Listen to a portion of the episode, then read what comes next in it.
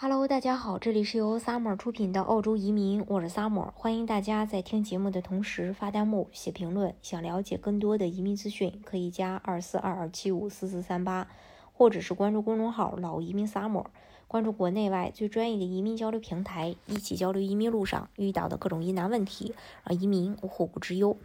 很多小伙伴已经听说了，呃，联邦政府呢将会在三月二十九日公布财政预算案。这个消息呢引起了网友们的广泛讨论。毕竟财政预算和我们的生活花费是息息相关的。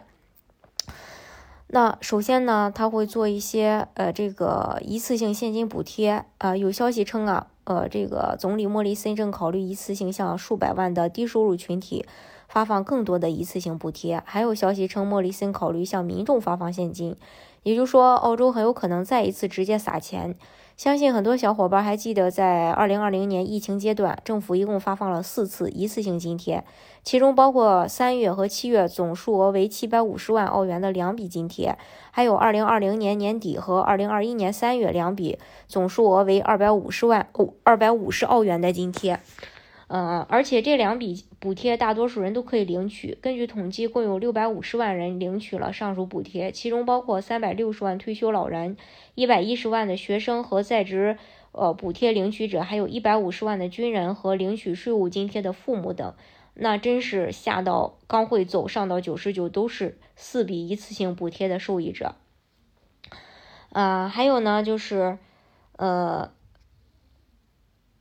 这个第三阶段的一个减税政策，呃，会为所有人在四点五万到二十万之间的人带来收呃益处。他们将会统一要求按照百分之三十的税率纳税。现在收入超过四点五万澳元的人的税率是百分之三十二点五，超过十二万的。是百分之三十七，超过十八万的就是百分之四十五。第三阶段的税收计划将为收入在四点五万到二十万的群众带来多少收益呢？显而易见，所以许多群众都希望这样的政策可以快快到来。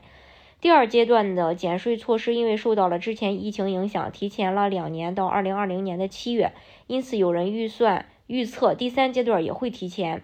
澳大利亚人报也曾报道，联邦政府考虑将2024年7月生效的第三阶段减税措施提前，但是减税被认为会造成通货膨胀。目前的通货膨胀率是百分之三点五，经济学家都表明了对于第三阶段减税措施提前而带来的通货膨胀加重的担忧。所以呢，联邦政府应该会另寻他法来缓解群众生活成本的压力。呃，还有就是燃油消费税，最近。飞涨的这个燃油消费价格让所有开车的小伙伴们苦不堪言。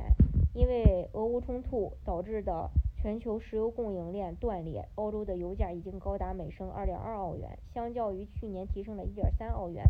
各州的州长和群众呼吁莫里森降低燃油消费税，但直到现在也依旧没有表态。还有中低收入税收抵免，中低税中低收入税收抵免是为了呃这个。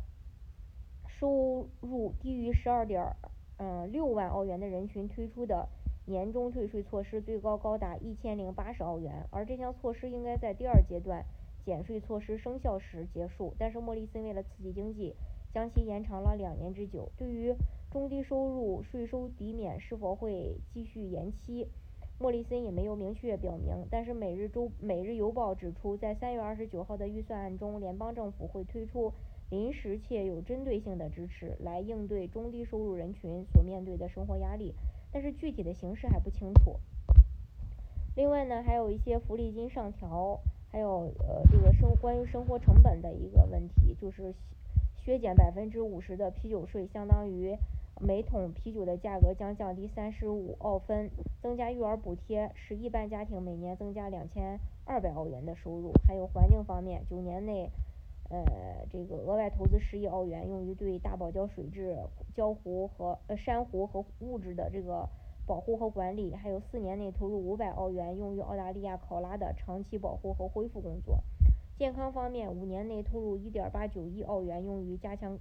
防御和干预呃家庭暴力和性暴力工作。五年内投入三点八三亿澳元，用于心理健康和自杀预防和干预。还有技能方面，四年内投入十二亿澳元为澳大利亚年轻人提供就业服务，将投入六千五百万澳元为澳大利亚航天部门投资当地的就业、技术和企业。